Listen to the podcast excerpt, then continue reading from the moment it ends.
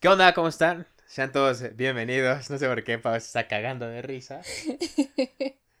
por, ¿No tu te dio risa? por tu aplauso antes de comenzar. Mi aplauso el- es un claquetazo, es para poder machar el Cla- video con cla- eso. claque- claquetaxo. Paquetaxo. Paquetaxo. Se, te antojó un pa- se me antojó un paquetaxo ahora, Mm, con mi claquetaxo. En fin, sean todos bienvenidos a un episodio más de La Divina Tragedia. Estamos muy contentos de tenerlos aquí. Estamos haciendo una prueba de grabación de video. No lo vamos a subir, pero el siguiente sí, que va a estar bueno, va a ser el especial del 14 de febrero, Día de San Valentín, eh, Día de la Amistad, Día de... ¿qué? ¿De qué otras formas lo conocen? La mercadotecnia. Día de la mercadotecnia. Día de. Día de que te dejen Día plantado. de que te dejen plantado, de que se te vaya tu dinero a la basura. Día de que te encuentres a tu papá en el motel. Día de. de que se te olvida. De que se te olvida. De que se te junta el ganado. Ya saben, ¿no? Ese día tan bonito. Entonces espérenlo, va a estar muy bueno. Vamos a grabarlo. Pero, este, bueno, este episodio vamos a hablar de lo que ya también les estábamos comentando, que es el síndrome del impostor. Y su antagonista, se dice, Ajá. que es el Freddy Krueger, algo así era, ¿no? Danny Kruger. Danny Krueger. Algo Krueger, que aquí no, te- no, no sé por qué. Dunning Kruger, no es Danny. Dunning Kruger. Dunning Kruger. Se me olvida, se me olvida, perdón. Entonces, este, bueno, pues básicamente vamos a estar hablando ahorita de eso. Eh, pues como les habíamos comentado, el síndrome del impostor es algo que te sucede y que le sucede a muchas personas. Yo creo que a todos nos sucede a gra- a- en alguna pues medida en la que no puedes reconocer o te cuesta trabajo reconocer tus éxitos, ¿no? Entonces tus éxitos o también se puede traducir a habilidades, se puede traducir a, a cualidades de una persona en que tal vez tú puedes tener y otras personas sí te lo enseñan y te dicen, oye, ¿sabes qué? La neta es que creo que eres muy bueno, por ejemplo, este, para dibujar, ¿no? O eres un gran artista, o oye, ¿sabes qué? Es que la neta sabes presentar muy bien, tienes una muy buena oratoria, o etcétera, ¿no? Entonces puede haber miles de ejemplos y mucha gente, este, pues no es como para no ser mamona, simplemente no se lo creo, o sea, en realidad ellos dicen, ah, pues gracias, ¿no? Qué chido que pienses eso, pero ellos no se lo creen. Entonces es algo muy interesante porque, pues de hecho es una traba muy grande que podemos tener y que puede llevarnos a no querer desarrollar algo, este, por miedo o por no estar confiando completamente en nuestro conocimiento o en nuestras habilidades cuando en realidad sí lo tenemos y es algo bastante bueno, ¿no? Entonces, este, pues digo, ejemplos creo que hay muchísimos. Eh, algo que puede ser, por ejemplo, es este, ¿qué puede ser? Pues personas que desde chicos, pues se les ve la habilidad para, para hacer algo, ¿no? Y aparte creo que ahí es interesante porque cuando estás más pequeño. Creo que como que no te afecta tanto este tipo de cosas psicológicas. O sea, todavía no tienes tantos demonios, no se han creado tantos demonios. Eres puro y bello. Sí, entonces creo que es en la etapa en la que más fácil es identificar este tipo de cualidades o habilidades y aceptar que las tienes, ¿no? Sí, que te dicen como, oye, qué, qué buen este, ¿cómo se dice? Deportista eres, Ajá. o juegas muy bien fútbol, y es como, ah, sí, muchas gracias, sí. Pues a lo mejor vas creciendo con eso y ya, o Te lo sea, quedas, ¿no? ajá, te lo quedas, pero ya no lo ves como una, un logro, una meta, ¿no? Tal vez, al- ajá, pero yo creo que ahí es mu- más bien cómo se maneja, ¿no? Porque, por ejemplo, si tú tienes unos padres que lo identifican, pero que no le tienen miedo a... Porque obviamente, o sea, mucha- muchas personas de las que vemos como artistas, este, mm, deportistas, creo que es como lo más común.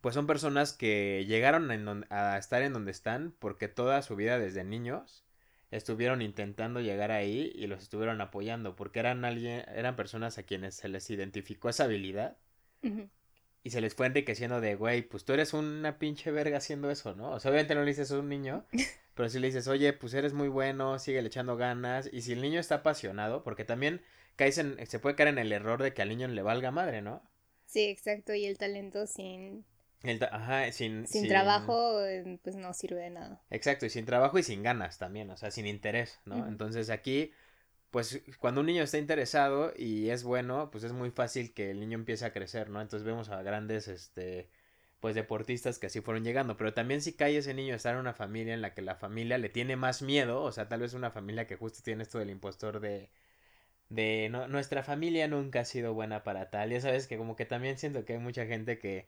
generaliza la familia. O sea, puede haber que un güey es muy chingón para algo. Y es como, es que nuestra familia no es de músicos, ¿no? Así como, güey, pues. Como Coco. Eh, ajá, como Coco. No, pero pues es que. Ah, Coco fue diferente. Coco fue diferente porque sí era, sí, sí, estaba en la sangre, ¿no? Sí. Pero obviamente, pues ahí como que los otros ya estaban haciendo otras cosas. Pero bueno, aquí, aquí es el caso, o sea no, es que nuestra familia nunca Los doctores, ¿no? La familia de doctores, así de, tú vas a ser doctor porque tu papá fue doctor y porque tu abuelo fue doctor y porque... De huevo. Sí, exacto. Sí, en, doctores pasa mucho, pero fíjate que en doctores me da mucha risa porque yo tengo como amigos que estudian medicina o amigos que tienen padres médicos y está muy cagado porque hay dos vertientes. O quieres ser médico siendo hijo de médicos o mandas a la verga todo lo que tenga que ver con, medicina. o son dos extremos así de, no es como de, podría ser, no, o sea, es como de, quiero hacerlo o, a la chingada nunca voy a estar haciendo algo que tenga que ver con la salud. Con la medicina. Sí, es, es, es muy interesante. Pero entonces, pues sí, justo es todo esto, ¿no? Entonces, ¿cómo te motivas? Entonces yo creo que de, este, desde pequeño está chido, o sea, creo que ahí es mucho más difícil que te afecte o que te llegue a dar un síndrome del impostor, porque todavía sigues creyendo en ti, o sea, cuando eres niño tu inocencia y todo, tus ganas de vivir, este, pues te hacen creer que lo puedes todo, ¿no? Y cuando tienes una familia que te está apoyando, pues es muy probable que lo llegues a hacer cuando se identifica eso, ¿no? Que también creo que ya incluso es un nuevo modelo de educación que se está llevando en algunas instituciones, este, sobre todo de, de, pues se podría decir como lo que sería el kinder y, y primaria, entonces está bastante chingón porque ya empiezan a enseñarte un poco de todo, identifican tus habilidades y ya conforme a eso que están viendo, dicen, ah, pues a este güey le encanta de todo, ¿eh? O sea, plantar, la, este, o, todo lo que tiene que ver con, con este, la naturaleza, ¿no? O este güey, puta, es bueno como para la parte de, de la lógica, ¿no? Y este chavito, todo el tiempo, así es bueno para la música, tiene como capta muy bien el ritmo, todo ese tipo de cosas. Y sobre eso te dan, cuenta De, sus habilidades. Sí. Me recuerda un poquito al capítulo de Malcolm donde estaba preocupado de su futuro y se toma como este test de aptitudes y le dicen, pues es que podrías dedicarte a cualquier cosa, hasta golfista profesional y él, pero necesito que me digas específicamente qué. ¿Qué, tengo que hacer en mi vida? Sí, ese está muy bueno. Y le dice, le dice así como, a ver, pinche chamaco caguengue. Ajá. ¿Sabes cuánta gente le gustaría poder hacer lo que pinche sea? Así como tú, Ay, como tener estos resultados. Hasta ser cirujano plástico, ¿no? Un neurocirujano, algo así. Ajá, y tú aquí andas chingando porque te quieres que te digamos qué pedo. O sea, tienes la, la posibilidad de escoger porque destacas en varias áreas y, y quieres que te diga exactamente qué, pero pero es lo que está interesante, porque creo que, o sea, no, en ese mismo episodio, no sé si te acuerdas, pero justo como que llega esta disyuntiva de puta, no sé qué hacer con mi vida, ¿no? Que es lo que le pasa a Malcolm. Ajá. Y cuando va, o sea, obviamente eres un niño, o sea, no, no tendrías que tener en mente qué va a ser de tu vida en esa edad, ¿sabes? Pero bueno, o sea, creo que desde chiquitos estamos soñando así de qué vamos a hacer, ya sabes, típico veterinario, bombero, cantante. Sí. Astronauta. Pero, creo que eso está bien, ¿no? Ajá. O sea, eso está chido, porque todos, tú, tú qué hubieras sido si le hubieras hecho caso a tus sueños de niño. Astronauta. ¿Astronauta? Sí, o cantante. está chido. Sí. Yo he sido barrendero. Estaría bien feliz ahí limpiando la Ciudad de México. Excelente. Sí, claro, pues es una buena profesión, honrada. Sí.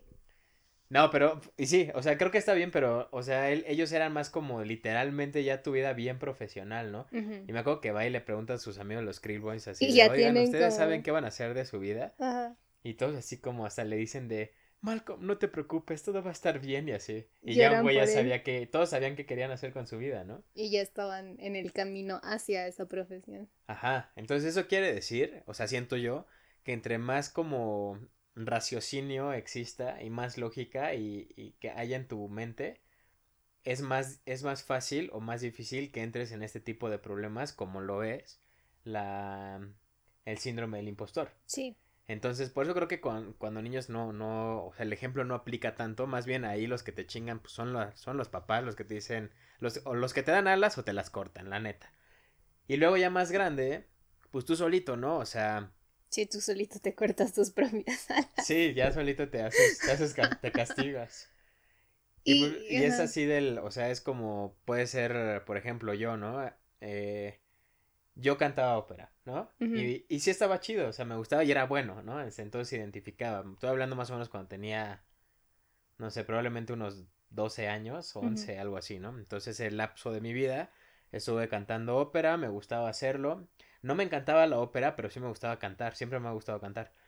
Y este, y pues sí era reconocido porque sí me decían, güey, eres bueno, ¿no? y, y en esa edad como que sí dices, ok, me están diciendo que soy bueno, entonces debo ser bueno, ¿no? Pero como que no lo reconoces tú del todo, simplemente es como, ok, soy bueno, no puedes dimensionar qué tan bueno eres. Ajá, exacto.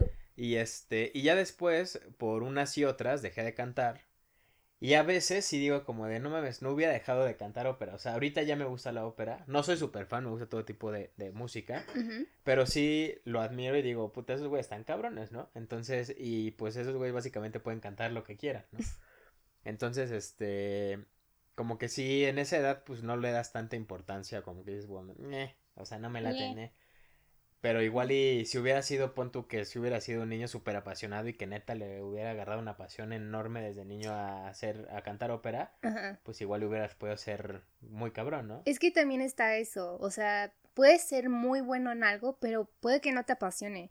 Yo recuerdo que de chiquitos mis papás nos llevaban a la natación, Ajá. ¿no? Y, y decían, es que de verdad son muy buenos. Pero a nosotros, tanto a mí como a mi hermano, nos terminaba frustrando porque nuestra entrenadora era una entrenadora militar olímpica. Ajá. Y este, y el sueño de mis papás, pues siempre fue que termináramos en las Olimpiadas, ¿no? Ok. Nunca iba a pasar. Este, porque. ¿Y cómo vas con eso? ya, ¿no? Ya para panamericanos mínimo ya casi, ¿no? no. Estatales, nacionales, algo. nada, nada. Este. Y podíamos ser buenos y podíamos estar ganando medallas, pero fue tanta la presión y más como niño que, que no lo terminabas de entender en, el todo, que era ok como, pues no sé si soy bueno o no, pero no me está gustando ya. O sea, sí. pierdes el interés. Ajá. Y es que también cuando te obligan, Sí, pierde toda la magia. Que ya, ya empieza a perder ese, esa magia. A mí también me gustaba mucho la natación neta. Pues este, ahí se fue el, el, sueño de mis papás de que fuéramos a las Olimpiadas. Pero no era el tuyo, entonces no importa. ¿Sabes que luego en, creo que en el 2000... En el 2000... ¿Cuándo fueron las últimas Olimpiadas? Las últimas, no, en el 2000 no manches. En el dos, no, en el 2000, ¿qué fue? ¿17? Ah, ok, sí, no, fue, a ver, son, son dos años después del Mundial. Entonces... Son cuatro años, ¿no? Fueron en el 2016 entonces. Mm, sí, porque... Porque iban a ser en el 2020. Sí, porque fue Sudáfrica, yo lo miro así, Sudáfrica 2014, Mundial, dos años después, 2016, Olimpiadas. Solo, bueno, está bien. Cada quien hace las matemáticas como A mí sí me funciona, o sea, para mí es como... Ajá. O sea, lo, lo, que, lo que me libera y de que el Mundial de Fútbol sea cada cuatro años es que a la mitad del lapso voy a tener unas olimpiadas. bueno, tienes razón, tienes razón. Yo lo, yo lo visualicé así porque pues ibas en el 2020, tenían el mejor logo de, de las olimpiadas del 2020 de Japón. Ajá. Y pues adiós. Adiós. Estaba muy chido. Ajá. Bueno, y creo que vi en el 2016 y en el 2012 las olimpiadas y me gusta ver mucho la sección de natación. Y yo dije como, o sea, sí me da como ese sentimiento, ¿sabes? O sea, sí te gustaba nadar. Sí, sí me gustaba nadar, pero... Pero bueno, vele el lado bueno. O sea, si te persigue un cocodrilo, te la va a pelar, ¿no? este, no. ¿No? no creo. Nada muy rápido. Bueno, sabes nadar, o sea, está chido y lo disfrutas. La neta, a mí también me gusta nadar y me gusta muchísimo. O sea, aunque no me dedico a eso. Ajá, está rico, ¿no? en el agua, sí, exacto, más en, en el mar. En el mar, sí, uff, qué delicia. ¿Acaso no del mar ahorita. ¿Esas son lágrimas? Sí. Sí, no mames, sí me pegó así en el mar. Este, pero algo también creo que muy importante acerca del síndrome, síndrome del impostor es que, o sea, justo lo que platicabas de la gente que no reconoce sus logros, es nunca van a estar satisfechos y no, no van a disfrutar esos momentos. O sea, te puedes poner una meta a decir, ok, esta es mi meta ahorita lograrla y fue como ni siquiera sentir satisfacción, ¿sabes? Y creo que eso también está mal. Y creo está que feo, está muy feo.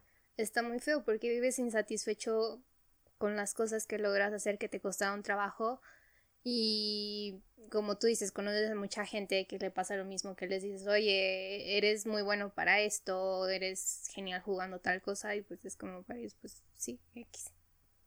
Sí, esa cañón, porque a veces, digo, o sea, creo que a veces debe ser difícil para las personas encontrar como eso que deben hacer o que les apasiona o que quieran hacer, pero también a veces creo que es difícil para esas mismas personas darse cuenta de para qué son buenas. Entonces, o querer aceptarlo más bien.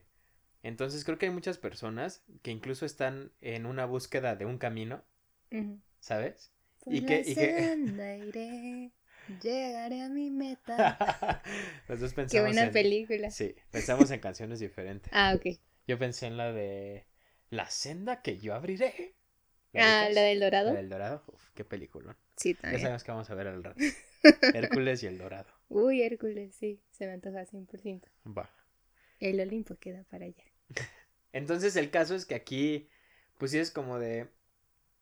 O sea, hay neta 100 personas que te están diciendo, güey, eres bueno pintando, ¿no? O sea, haciendo cuadros, tus cuadros están súper chingones, tu estilo está súper chido, a mucha gente le gusta. O sea, no, no te lo estoy diciendo a ti. pero va dirigido. Pero sí, pero, pero, pero si la bota queda. sí, pues confieso que es algo que me pasa. Pero, pero es, o sea, yo lo digo en muchas personas, ¿no? O sea, te conozco a ti como artista y la neta es que me gusta mucho lo que haces, tu estilo se me hace muy padre. Pero para hacer, para artistas hay así, literal, hay gente que agarra y se pone a dibujar en, en la mugre de los carros que no lavan, ¿no? O sea, ahora sí que hay demasiadas formas de, de representar como el que es, el que seas artista.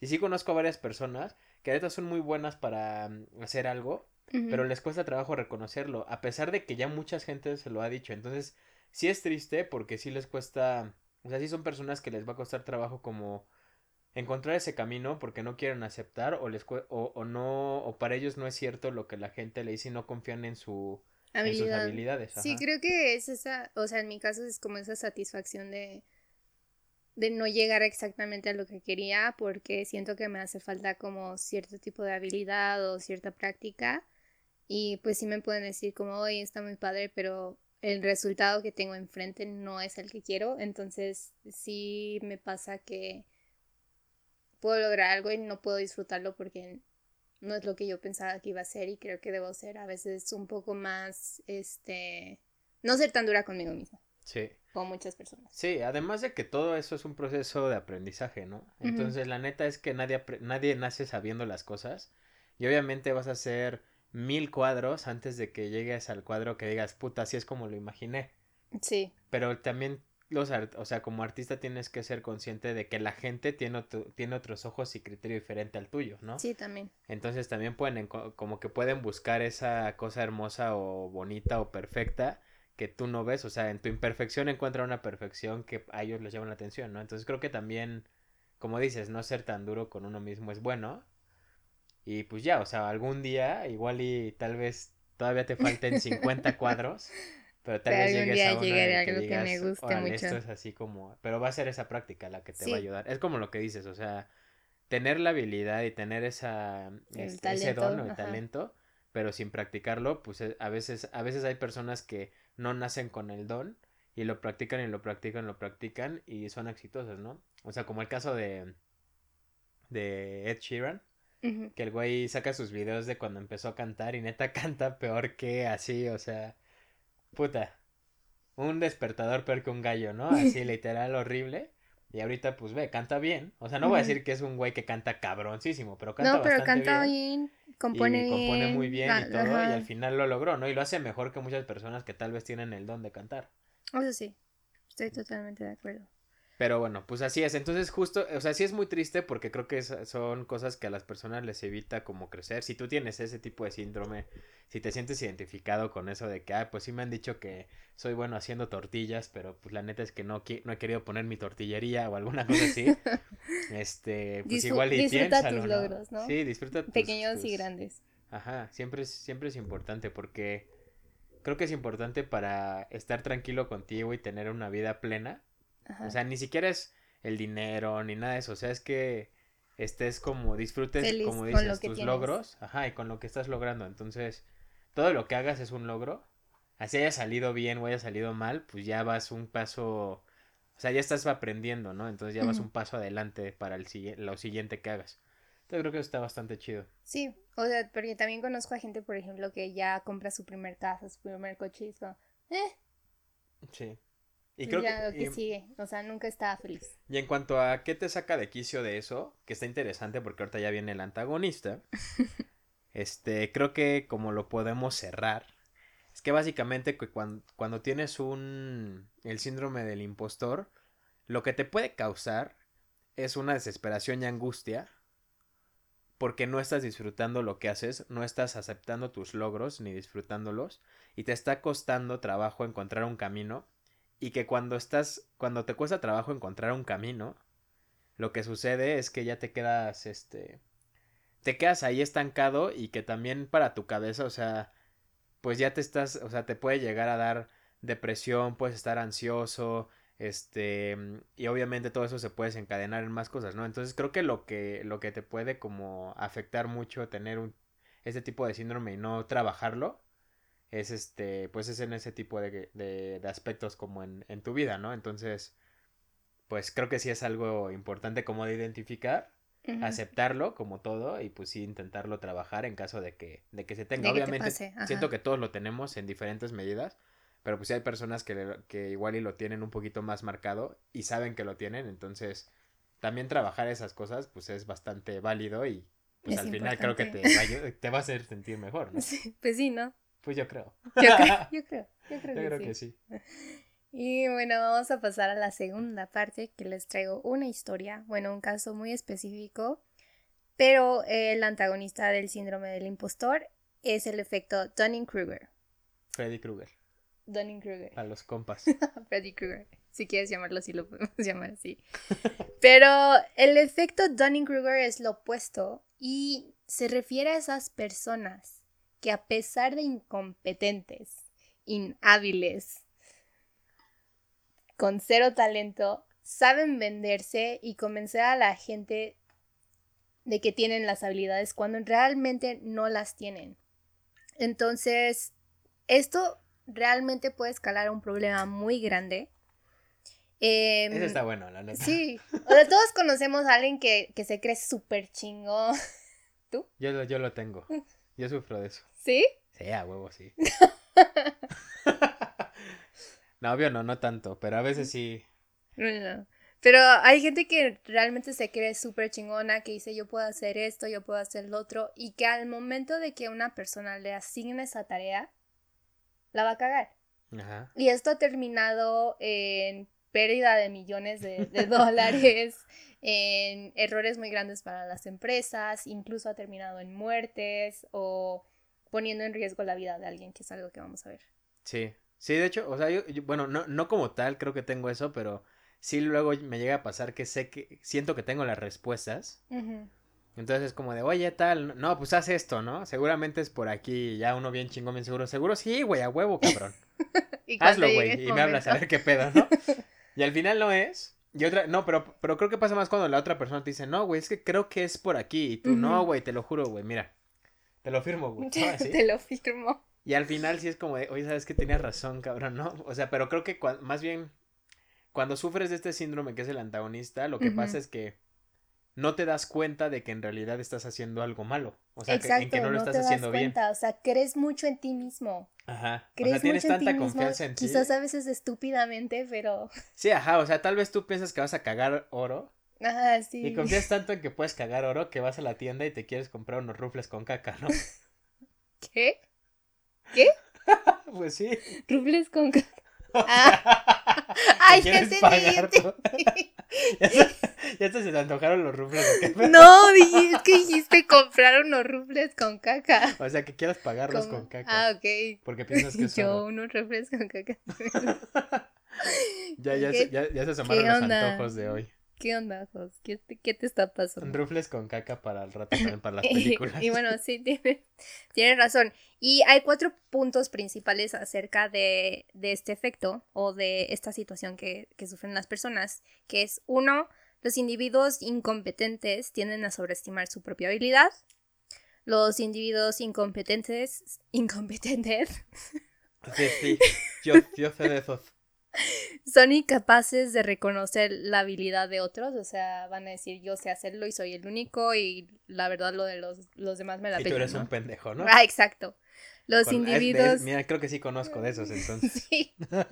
los individuos incompetentes son incapaces de reconocer su extrema insuficiencia. Insuficiencia. Ajá. O sea, al momento de cagarla como que no saben que la cagaron. Ajá sino que lo atribuyen a lo mejor a otra cosa que no haya sido sus propias acciones. Ajá.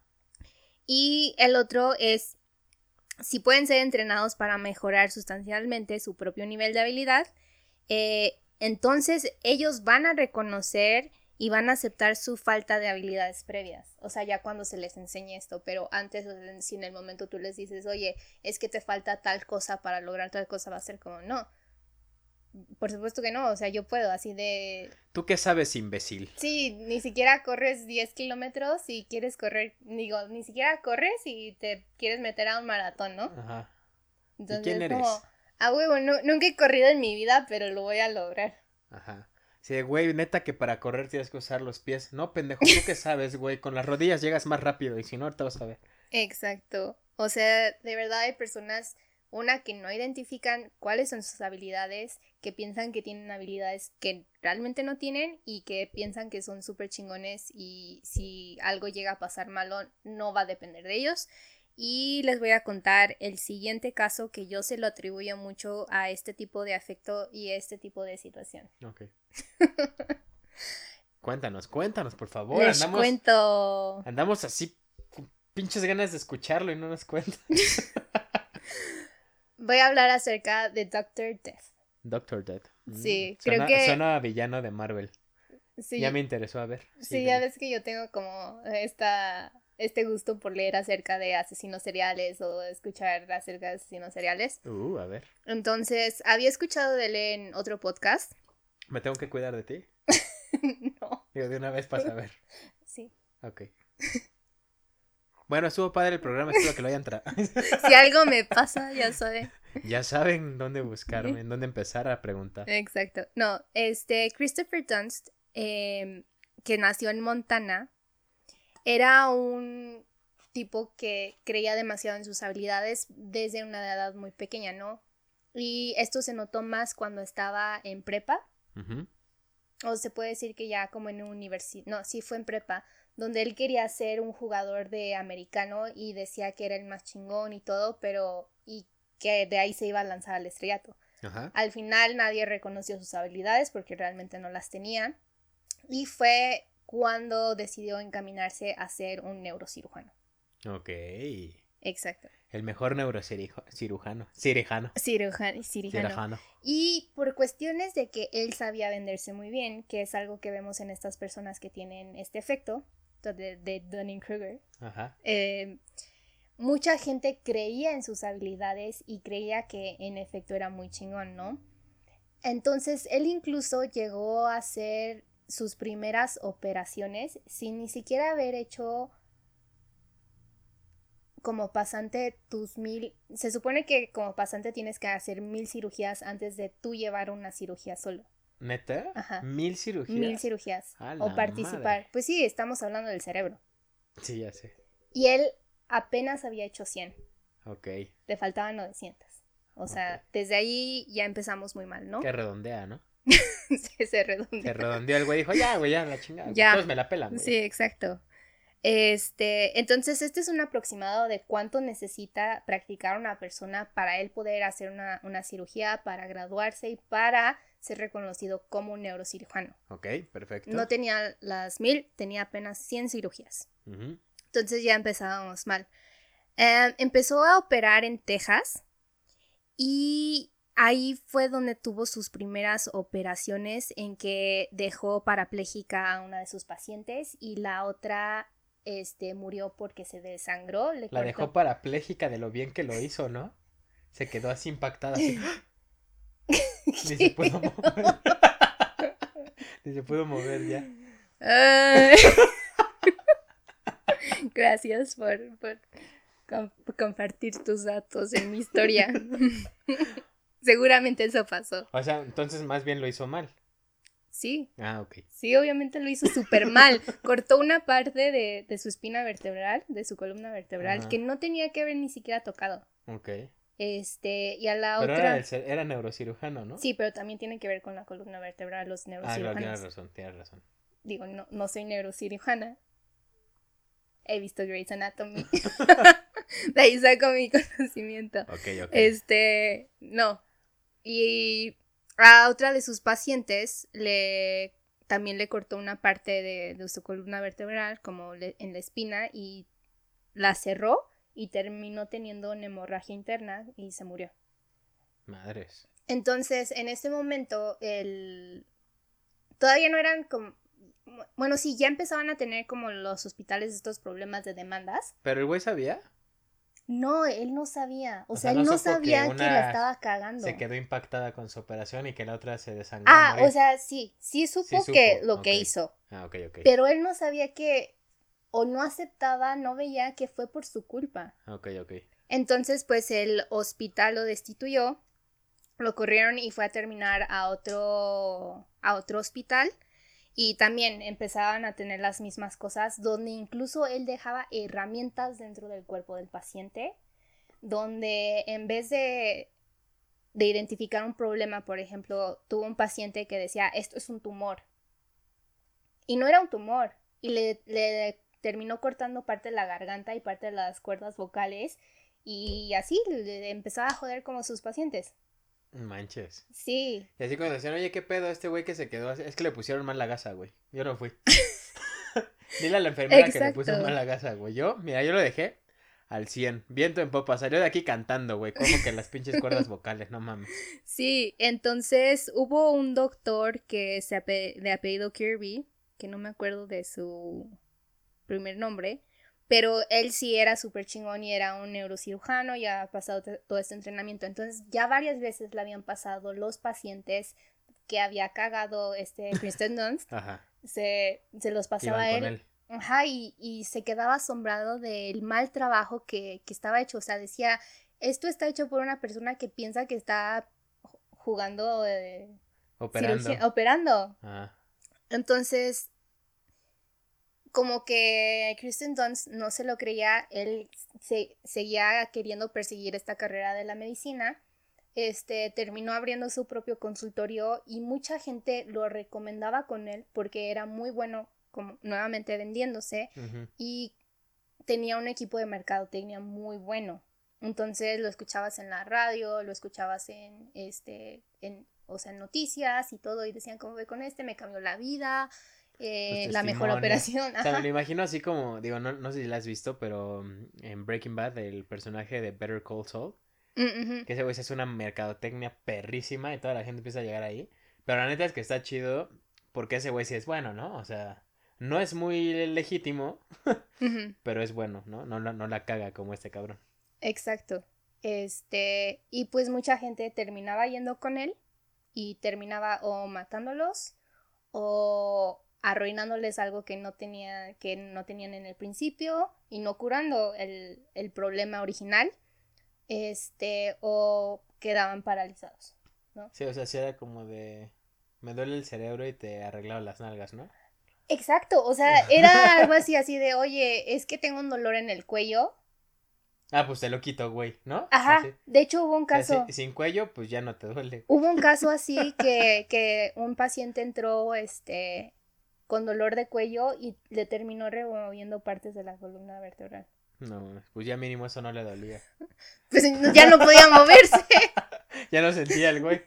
Este... dijo, doctor, no me puedo mover, ¿pero te duele? No, ah, pues ahí está, pendejo. Exacto, y bueno, este, nada más es como un resumen acerca de, de este hombre. No, la neta está muy cañón, ¿eh? Este, al final terminó matando creo que a 33 pacientes. Madres. Él no sabía que era un asesino serial y cuando fue su juzgado entre el 2015 y 2017 y le empezaban a presentar toda la evidencia y le empezaban a presentar todos sus errores dentro de, de, de la sala de operación, sí se quedó en shock y dijo, o sea, él nunca creyó que se había equivocado. O sea, como que le rompieron su burbuja. Ajá, le rompieron su burbuja. Le cayó el, 20 y dijo, en la madre, güey, la cagué cabrón. Sí, o sea... ¿Y luego qué? ¿Vivió en la cárcel o qué? Sí, fue sentenciado a vida en cárcel. Verga.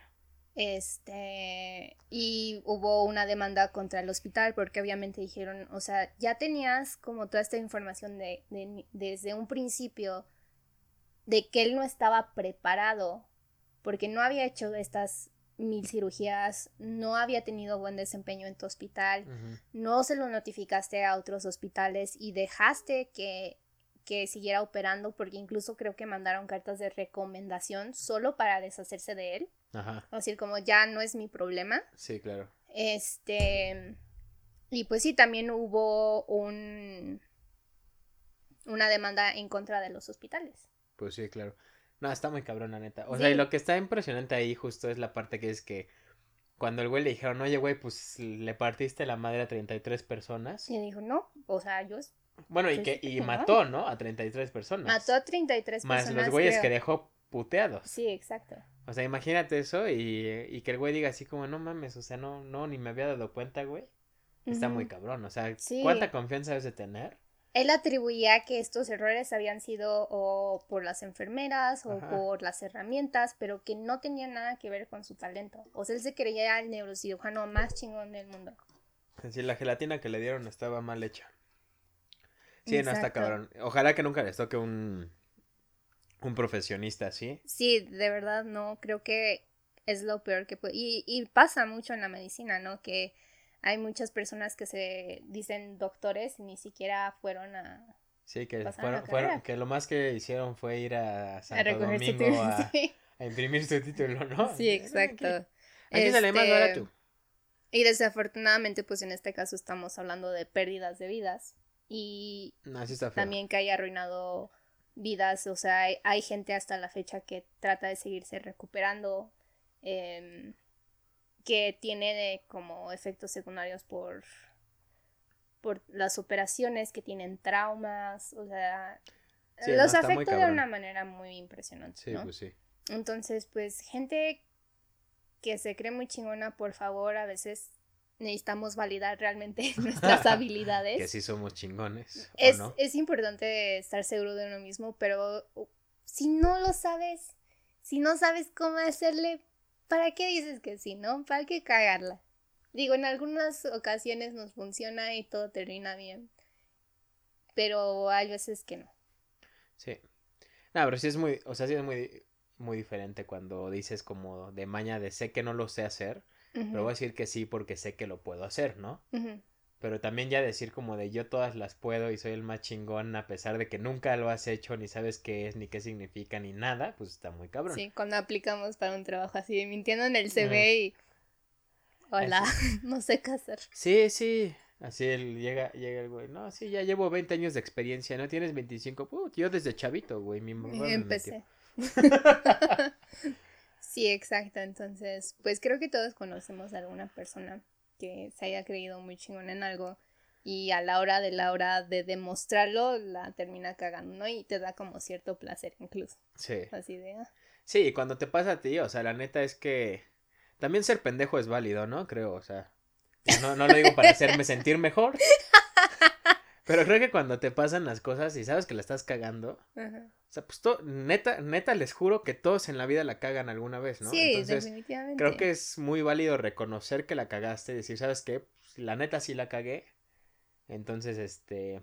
Y pues analizar por qué la cagaste. Ajá, sí. Porque, pues, y pues no pasa nada, o sea, creo que hasta vale más una persona que reconoce lo, cuando la caga que, que cuando lo esconde, ¿no? Y, y, y así. Entonces creo que está, está bien. O sea, hay gente que no, nunca te dice tener razón, por ejemplo, ¿no? O sea, era como de, ah, y mm. se van así de, ah, Sí, les suele mucho disculparse. Sí, son muy orgullosos, ¿no? Y admitir que el otro tenía habilidades que, uno no tenía. Entonces, pues, eso es, eso es horrible, el orgullo y la incompetencia, pero bueno. Y el prejuicio. y más zombies. Oye, esa película es muy buena, déjame pasar. Está horrible. No, no está tan mala. Pero bueno, pues básicamente es eso. Entonces ya saben, ya saben un poquito más. Así que aguas ahí cuando vayan, chequen que sus doctores sí sean chidos, o sea, chequen testimonios buenos, no los que salen en la televisión o en sus redes sociales. Hablen con sus pacientes. Hablen con sus pacientes, así. Vayan a verlos a su casa a ver si, si se mueven o no. Pero sí, pues está, está crítico eso. Obviamente, sí es bueno identificarlo, creo que a todos nos, nos este, puede pues hacer bien, o sea, no es algo que yo conozca mucho. Obviamente conozco gente que se cree la gran verga y que no lo son. Pero es muy diferente creerte la gran verga y no serlo y pues jugar con un cliente, ¿no? Así de, ah, pues se nos fue un cliente, güey, porque este güey dijo que sabía hacer las cosas, pero pues al final es un pendejo y lo acabamos de confirmar.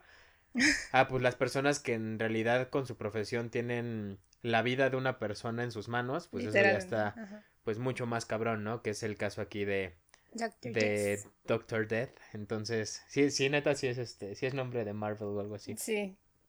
Está que podemos hacer su personaje. Pero bueno. Pues esperamos les haya gustado el episodio.